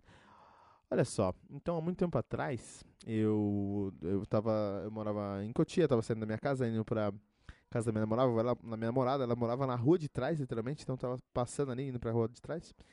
É, quando tava indo pra rua de trás, tava indo pra casa da minha namorada, encontrei um CD riscado no chão, assim, e não tinha nome, esse CD não tinha nada. Eu falei, puta, meu, que merda, né? O que, que você faz você conta o CD no chão? Coloca no, no seu computador pra ver o que, que tem. e eu coloquei, tinha quatro músicas, quatro arquivos de do, do Windows Player, Media Player, lembra dele? Então, apareceu aquele símbolo. Eu fui escutar, eu fui escutar, meu. E minha cabeça explodiu porque era um som que eu nunca tinha ouvido falar, não era, um, não era uma banda que eu conhecia, era muito intricado, era muito bem feito, era, cara, é uma das melhores quatro músicas que eu na minha vida, foi um impacto impressionante, eu fiquei viciado por aquilo, eu fiquei louco tentando encontrar quem tocava aquilo, anos depois descobri que era ah, um álbum é, mal sucedido, um álbum que alguém tentou gravar esse álbum e não conseguiu gravar esse álbum completo, jogou fora, que era o o Divine Wings of Tragedy do Symphony X. Então as músicas eram Obscene and Shadow, Sea of Lies, uh, Accolade e Communion of the Oracle. Não, desculpa. Into the Ashes e depois Accolade. Cara, isso mudou minha vida, né? Porque depois que eu conheci que isso era Symphony X, eu fui escutar tudo do Symphony X, fiquei viciado em Symphony X. Isso mudou minha vida em muitos aspectos, tá? Ah, conheci a banda, minha, uma das minhas bandas prediletas. O melhor show que eu fui na minha vida, com certeza, foi do Symphony X. Então isso foi. é, é, como eu tava na rua, encontrando um CD jogado, isso mudou minha vida. Interessante, né? E mais ou menos. Por que eu tô contando essa história? Porque é mais ou menos o que aconteceu aqui com o Thiago Bianchi Arena. Então eu tava preparando aqui as, as, os álbuns que eu ia resenhar, que eu vou resenhar, que eu estou resenhando de fato aqui no começo de 2019, na nossa pré-temporada. Então, para você que não sabe direito o que está acontecendo, na pré-temporada do, do Metal Mantra é sempre em janeiro. Então, assim, o que acontece? O Metal Mantra, a gente vai falar sobre todos os álbuns de 2019, no caso agora de 2019, vamos falar sobre todos os álbuns de 2019, ou pelo menos a maioria dos álbuns de 2019. A gente quer chegar aí no percentual de 80, 85% dos álbuns de 2019. É, a gente quer resenhar aqui e vamos fazer um ranking. E nesse ranking a gente vai elencar qualitativamente e quantitativamente os melhores álbuns de 2019, dividido por estilos, dividido por tags, dividido por tudo, cara. Vai ser muito legal. É um projeto nosso, é um projeto muito legal. Mas janeiro não dá para começar isso. Não dá pra começar em janeiro, porque janeiro, como é que eu vou, dia 1 de janeiro, resenhar os álbuns que vão sair dia 17 de janeiro? Não sai, né? Então eu preciso dar um tempo pros álbuns sair, eu preciso escutar esses álbuns, preciso resenhar esses álbuns, e aí eu consigo gravar e trazer pra cá. Então provavelmente os álbuns saírem na primeira segunda semana de janeiro, vão estar tá saindo na terceira semana de janeiro agora, já, já tem ah, esse material aí saindo, né? Então provavelmente no, até o final de janeiro a gente tem um, um, um fluxo maior de bandas saindo, depois a gente consegue correr atrás. Então janeiro é só um volume morto. E eu falei, não, que isso, vamos fazer algo bom. Então a ideia foi trazer uma pré-temporada, tá? A gente chama de pré-temporada, onde, onde nós vamos falar sobre álbuns brasileiros. São 31 dias de álbuns brasileiros que nós vamos desenhar aqui no Metal Mantra e falar sobre esses álbuns e, e, e fortalecer o heavy metal mundial. Não são álbuns que vão participar da nossa da nossa votação no final do ano, tá? Não são álbuns, são, não são álbuns de 2019, mas são álbuns que merecem, que são dignos de nota e bandas brasileiras que você precisa conhecer. E aí eu tava procurando bandas para trazer para cá. E a ideia é trazer bandas que até eu não conhecia, escutar esses álbuns e trazer esses álbuns, né? E nesse contexto, eu indo para a rua de trás, tropecei nesse CD riscado do Arena, do Thiago Bianchizarina. E que som! Que som! Mais uma vez vou repetir e salientar. Que puta sonzeira esse álbum, cara. Olha só. Então, quando o cara sabe escrever, sabe produzir, sabe masterizar, não tem como sair errado, né?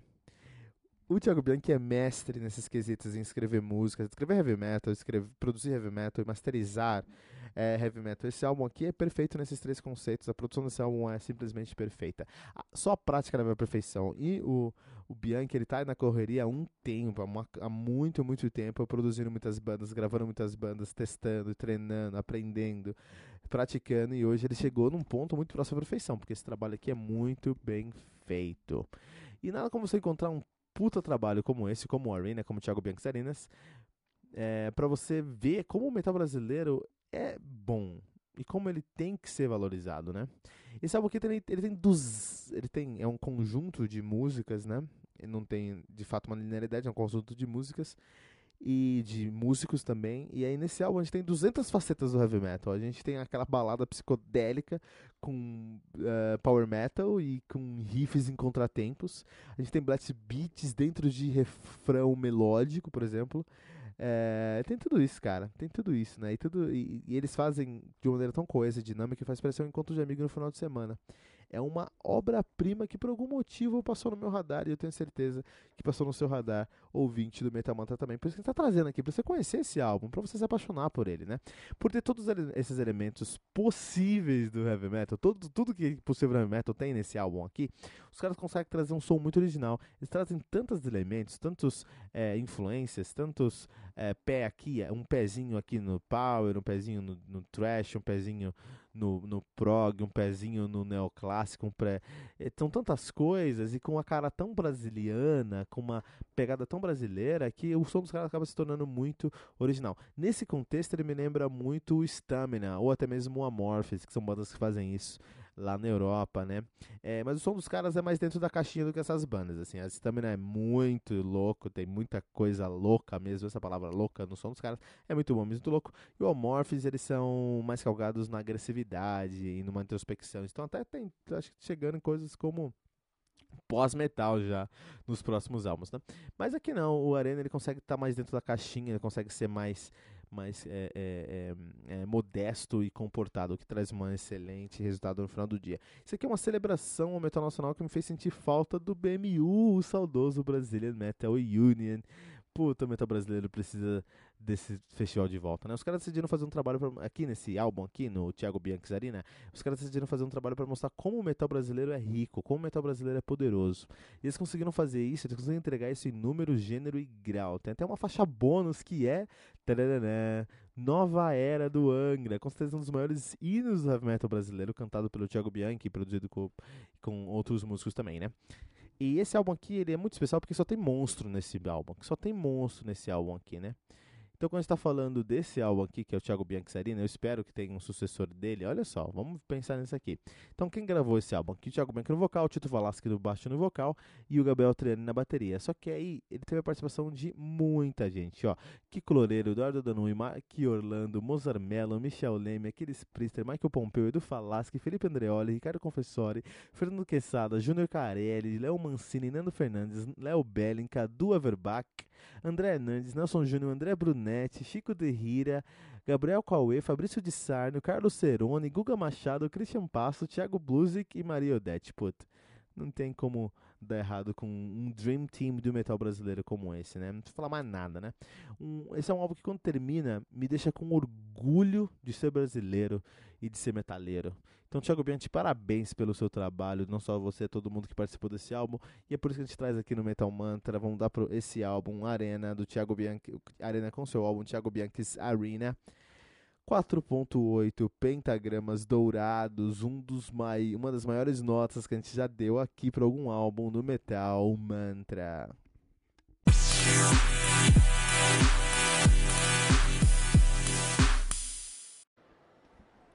Northern Chaos Gods do Immortal, álbum lançado no dia 25 de maio de 2018 pela Nuclear Blast. Olha só, cara.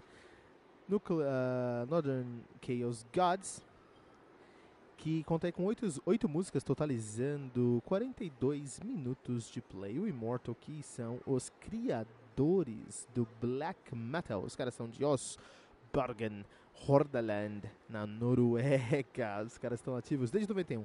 De 91 a 2013 eles tiveram sua primeira, primeira fase, de 2006 a 2015 a segunda fase. De 2015 eles retornaram, estão desde.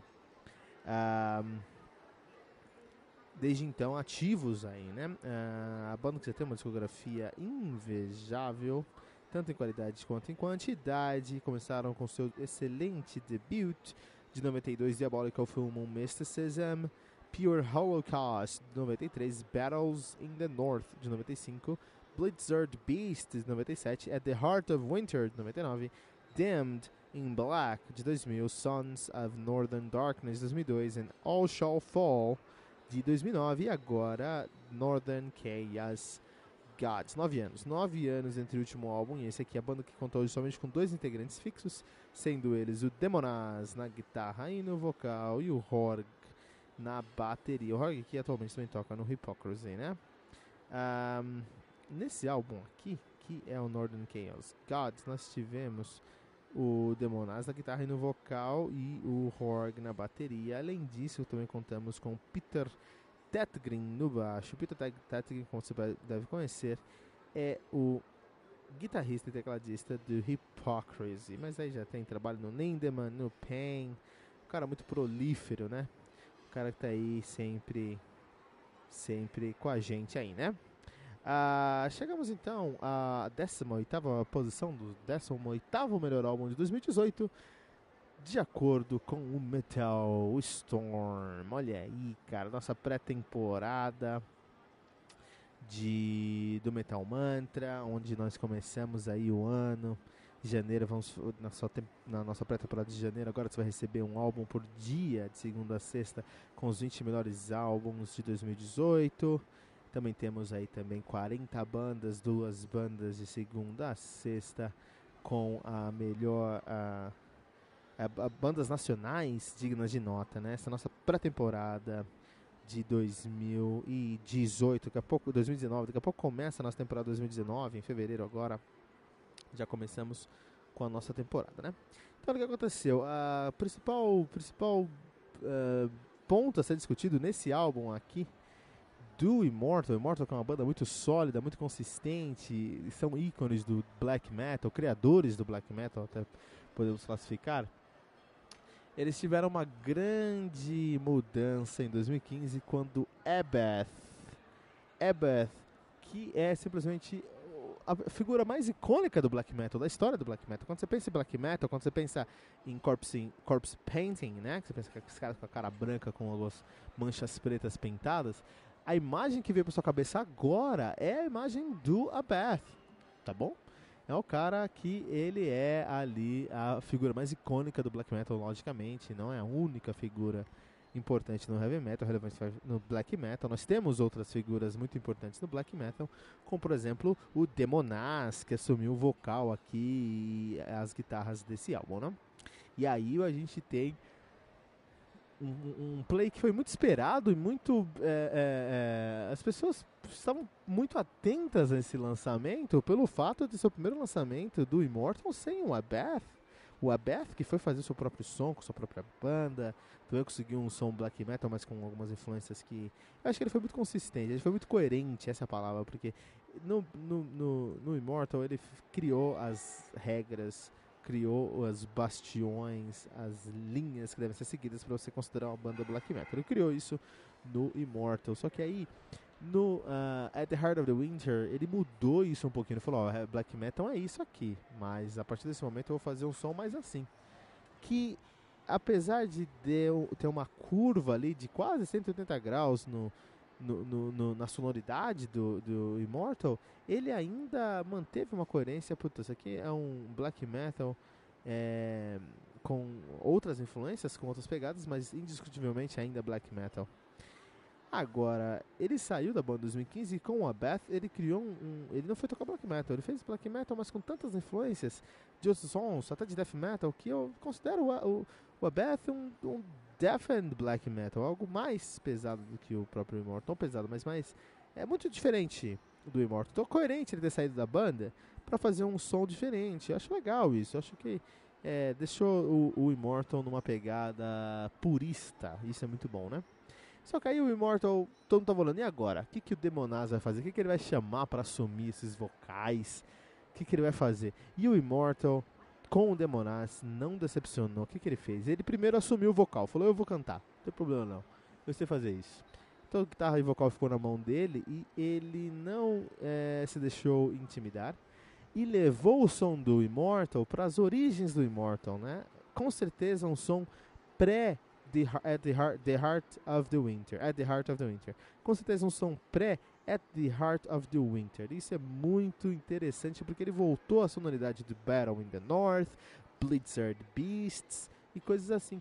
Então, os riffs estão mais crus, com, ainda com muita técnica. O baixo e a bateria são máquinas de destruição em massa com, uh, uh, nesse álbum aqui. Uh, tem uma clara influência de Dark Throne, e Mayhem, especialmente nas composições que são mais retas, são mais cruas.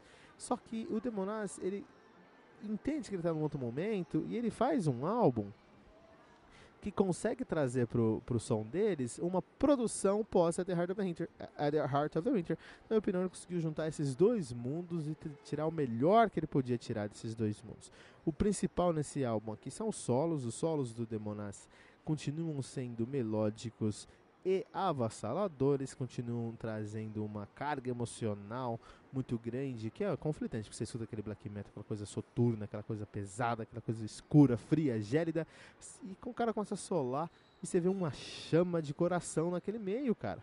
Muito interessante, é uma, é uma profusão de elementos constra, con, de contraste, con, constra, contrastantes que faz com que é, o ouvinte se sinta é, é, bipolar, cara. E alguns vezes vai se sentindo uma tundra gelada, e aí você encontra aquela fogueira, ela é apagada, uma, geada, volta a fogueira novamente. Muito interessante essa viagem que o Demonaz e o Immortal em si nos levou no Northern Chaos Gods, que é um título que faz muito sentido porque são deuses, esses caras são deuses do heavy metal. É, são, no, são Northern, então você tem toda essa pegada da primeira escola do black metal, mas são caóticos também e você não espere nada muito tradicional nesse álbum do Immortal, que aqui no Metal Mantra nós vamos dar a nota de 4.1 pentagramas dourados, o que dá ao Immortal, ao Immortal Northern Chaos Gods o selo de recomendado pelo Metal Mantra.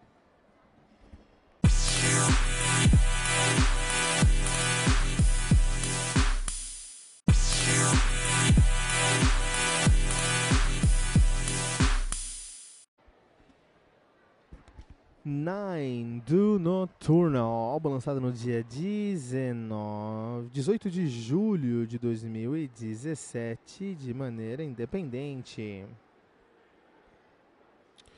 O Nocturnal, que é uma banda paulistana de progressive death metal, de progressive metal, são nativos desde 2013 com seu primeiro lançamento de 2014, o Nocturnal, depois de 2015 eles lançaram Back to Fuck You Up, em 2017 eles lançaram o Nine, a banda que atualmente é formada por Fernando Quesada no baixo, uh, Juno Carelli na bate no teclado, Thiago Bianchi no vocal, Henrique Pucci na bateria e Bruno Henrique na guitarra. Então aí o, o, o ou No Turn At All, que é o Nocturnal, né? Pode ser também o nome dos caras. Eles estão nativos aí desde 2013, tem uma notoriedade legal aí, porque, por vários motivos, um, porque eles já estão na cena há bastante tempo. O Bianchi, por exemplo, começou lá no Karma, puta banda, uma das prediletas aqui do Brasil, né? É, e o, o mas eles ganharam uma notoriedade maior, pelo menos eu comecei a conhecer mais os caras, comprar mais os caras, quando eles entraram numa banda chamada Xamã, então tinha um Xamã que veio do Angra, chamar com um Xamã com o André Matos, com o Mariucci, os irmãos Mariucci com o Ricardo Confessori. Depois de alguns pontos lá, de algumas questões, a banda meio que se extinguiu e veio aí o Carelli, veio o Quesada, na verdade veio o Quesada, veio o Bianchi para essa banda. E o Léo Mancini, Léo Mancini que é um monstro da guitarra. Só que aí os caras falaram, meu, não tem sentido a gente continuar com o Xamã, a gente é uma coisa tão diferente. Agora vamos montar uma banda nova e formaram o Nocturnal com uma nova proposta, com uma nova pegada, uma nova, um novo conceito, uma nova temática e foi muito bem recebido porque os caras são monstros nos seus instrumentos e tem muita, muito foco quando estão escrevendo também, né? E aí os caras começaram a ganhar mais notoriedade aqui no Brasil, começaram a lançar um álbum após o outro melhor, que um álbum melhor que o outro, né? Mas sempre faltou um pontinho ali para ele ser unanimidade entre o heavy metal, assim. As pessoas falam, ah, eu gosto de Noturno, mas, sabe, eu gosto mais disso. Ah, eu gosto de Noturno, mas tem esse problema aqui. Fã de metal muito chato, especialmente no Brasil. Só que aí eles lançam agora o Nine, e eu desafio o metaleiro a ouvir esse álbum e falar o que ele não gostou nesse álbum. Eles lançam um álbum virtualmente impecável, cara. Os caras conseguem trazer um som acima de qualquer julgamento, com muita qualidade, sabe? A masterização, a pré-produção, a pós-produção é uma referência de como você deve gravar um áudio, gravar um álbum, cara. É uma referência, cara. Os caras fizeram um trabalho invejável e impecável na produção, na pré-produção, na produção e na pós-produção desse álbum aqui, de composição a timbragem. É uma, é, é uma qualidade que a gente não vê no metal nacional e os caras trouxeram aqui com muita propriedade, né? O que é positivo, que merece nosso respeito. Uh, o som dessa, desse álbum aqui ele é muito característico, muito característico do Noturno e muito único. É difícil você encontrar uma banda com um prog tão ácido e tão sem limites, tão sem amarras como os caras têm aqui. Quando o músico não precisa pensar no resultado do seu som, ele produz de uma maneira mais criativa e o resultado é invariavelmente, no mínimo, bom e no caso aqui, superior. É, os músicos do Noturno, os, os membros, eles não precisam é, se preocupar com o resultado. Eles são muito bem sucedidos em suas áreas profissionais. O Carelli tem a uh, Fog Videos, então é, filmes, então ele produz vários filmes, vários documentários também. Os caras têm um nome muito grande em gravação. Os caras têm uma, uma, uma, um gabarito muito bom no seu background profissional e aí a banda se torna apenas um dos projetos dele e não precisa ser o projeto mais rentável, lógico, quanto mais dinheiro melhor, mas não precisa ser o, o ponto eles não precisam, não tem eles estão vendendo álbum para comprar o pão de casa, eles já fazem isso de outra maneira. Por isso, eles conseguem trazer uma liberdade criativa invejável para outras bandas e, e, eu acho isso eu acho isso incrível. Assim, a gente escuta esse álbum aqui e é álbum de, de prog metal, mas é um prog metal tão sem sem amarras, que você encontra referências a Halloween, você encontra referências a, a Dream Theater, você encontra referências a, a, a, King Diamond, você encontra referências a Symphony X nesse som, que é muito legal, cara. É, é muito é, é, é, inovador e muito uh, é, recompensador você encontrar uma banda que gosta de heavy metal como você gosta, é fã das coisas que você é fã, e mostra para isso no seu álbum, e mostra isso no seu álbum, assim, né? Uh, os músicos aqui, não vou nem falar dos músicos, os caras são incríveis. Eu vou destacar aqui de todos, acho que todos são muito bons aqui. Não tem. Todo mundo aqui é muito profissional e muito competente, mas vou destacar o Thiago Bianchi que trouxe um vocal mais próximo da pegada dele lá no Karma e um vocal muito muito característico, muito bem trabalhado, muita qualidade, muita competência e com feeling com ponto a mais, cara. Então assim, eu escutei esse álbum me lembrando da época que eu escutava Karma no seu primeiro álbum, no meu sofá, no meu quarto e, sabe, meus olhos marejaram. Parabéns ao Noturno pelo seu trabalho praticamente impecável e é por isso que a gente vai dar aqui pra, para o Noturno. Vamos classificar no Nine do Noturno 4.8 pentagramas dourados.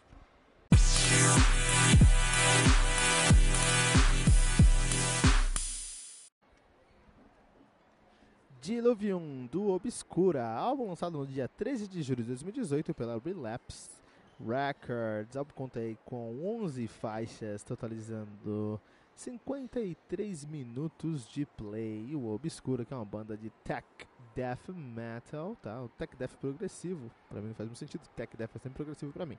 Mas tá bom, tech death progressivo, os caras são de Munique, na Bavária, na Alemanha, estão nativa desde 2002. A banda que conta aí com já uh, cinco álbuns lançados, o Retribution de 2006, o Cosmo Genesis de 2009, Omnivium de 2011, a Croes, a Croe,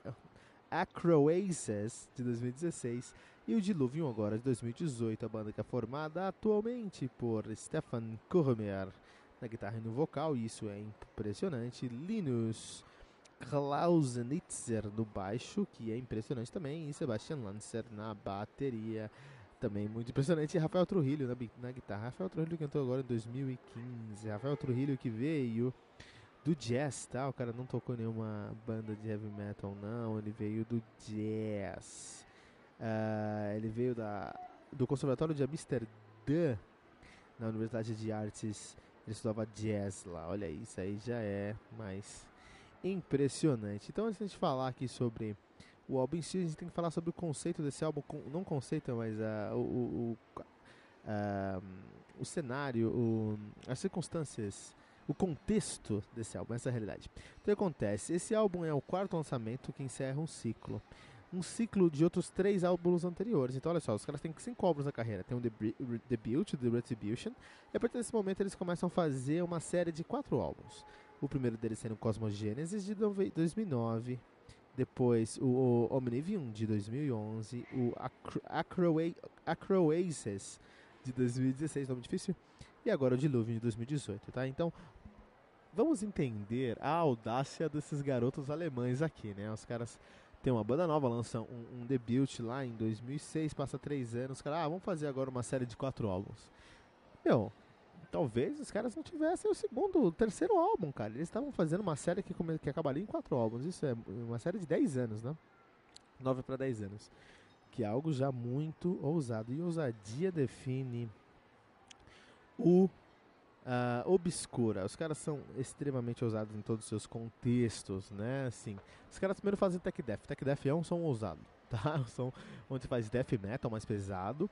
E eu diria que é o som mais técnico do heavy metal em geral, todo, todos os subgêneros do heavy metal, o tech death é o mais técnico, tá? É, e é muito, muito específico. Até a gente, é, aqui no Metal Mantra a gente coloca tags de gêneros nos álbuns, porque no final do ano a gente vai ter aí, no metade do ano a gente tem um Best, uh, uh, best of the Mid-Season, onde vamos falar sobre os 20 melhores álbuns uh, geral, né, do até janeiro a junho. E no final do ano a gente tem o Best of the Year, né, com os vários prêmios e, os, e muitos desses prêmios são por gênero. Então, melhor prog metal, melhor death metal, melhor doom metal, melhor black metal, melhor stoner metal. Mas é, no death metal a gente está englobando outros dois sons e eu acho que a gente vai mudar isso aqui, porque eu estou colocando aqui no death metal o que é death metal, o que é uh, death melódico e o que é tech death. Eu preciso trocar isso, preciso separar que são três sons diferentes. Então, primeira mão aqui, olha só, Tech Death, tá bom? Vai ser uma das tags que a gente vai dar um prêmio melhor Tech Death, melhor Melodic Death, melhor uh, uh, Death Metal mesmo, né? Uh, o Obscuro que ficou em 17 lugar como o melhor álbum de 2018 pela Metal Storm, né? Isso por causa de. Porque é um álbum essencialmente muito ousado e muito bom, cara. Fecha um ciclo de, de 10 anos, 4 álbuns, tá? Isso já é muito ousadia para uma banda só. Além disso, eles também conseguem trazer elementos para esse álbum que melhoraram o álbum. Por exemplo, eles tiveram o Roberto Trujillo, que é um, um veio do jazz. E isso deu um boost de motivação para os caras fazerem músicas ainda mais complicadas e complexas. Olha só que interessante, cara. Eles trouxeram músicas ainda. Já são muito complicadas, trouxeram músicas ainda mais complicadas e, e, e, complexas. Colocaram um jazz fusion no meio de tudo, especialmente nos solos. Então não se espante se no meio do solo você se pensar que você está ouvindo Frank Gambale ou, ou Guthrie Govan, tá? Não se assuste, porque é exatamente o que eles trouxeram aqui. Uh, também eles. Você, quando eu penso em prog metal e quando eu penso em jazz e quando eu penso em death metal, e quando a gente fala sobre isso em, heavy metal em geral, a gente coloca esses três elementos juntos, uma sonoridade que geralmente vem junto é o gente. E existem elementos de gente nesse álbum que é interessantíssimo, muito positivo, cara.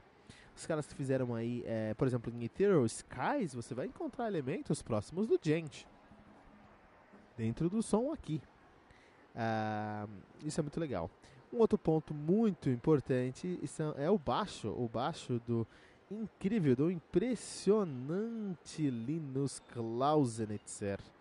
É, Tech Death sempre tem um baixo que tem que sair da casinha aí. O Linus Klausenitzer faz isso. Ele tem um baixo fretless um baixo sem casinhas, né? Assim, que tem uma sonoridade muito específica e uma sonoridade que ele explora muito bem, porque ele não para em nenhum momento, ele sola, ele tem três ou quatro solos nesse álbum. Não solos, geralmente quando a gente fala de solo de baixo, o cara faz, pega, o cara pensa numa escala, faz essa escala duas vezes, puta, tem um solo de baixo.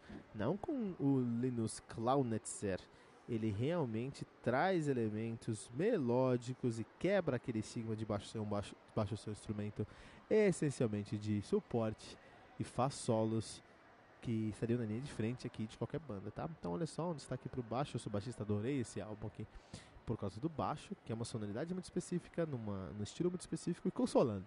Se sente muito confortável nessa bagunça complexa que é o Obscura com Diluvium.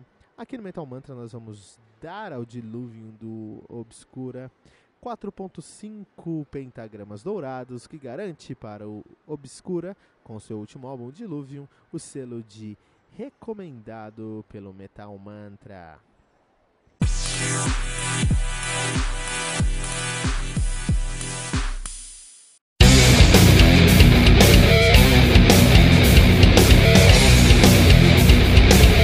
E ficamos por aqui com o nosso episódio de hoje, mas não se desespere, porque no Metal Mantra, todo dia tem metal novo. Lembrando que você pode encontrar todo o nosso conteúdo lá no anchor.fm barra metal sagrado, em qualquer rede social como Metal Mantra Pod ou em qualquer aplicativo de podcast, simplesmente buscando por Metal Mantra. E se você está ouvindo nosso episódio pelo aplicativo do Anchor FM, você vai conseguir ouvir todas as músicas do nosso programa de hoje. Você também pode ouvir todas as músicas desse episódio na nossa playlist do Spotify, especialmente criada para esse episódio. Você vai encontrar o link na descrição desse episódio. Se você ainda não baixou o aplicativo do Anchor FM, faça isso agora mesmo para nunca mais perder um lançamento do mundo heavy metal. Não deixe de compartilhar esse episódio com todos os seus amigos headbangers usando a hashtag, hashtag Metal Mantra.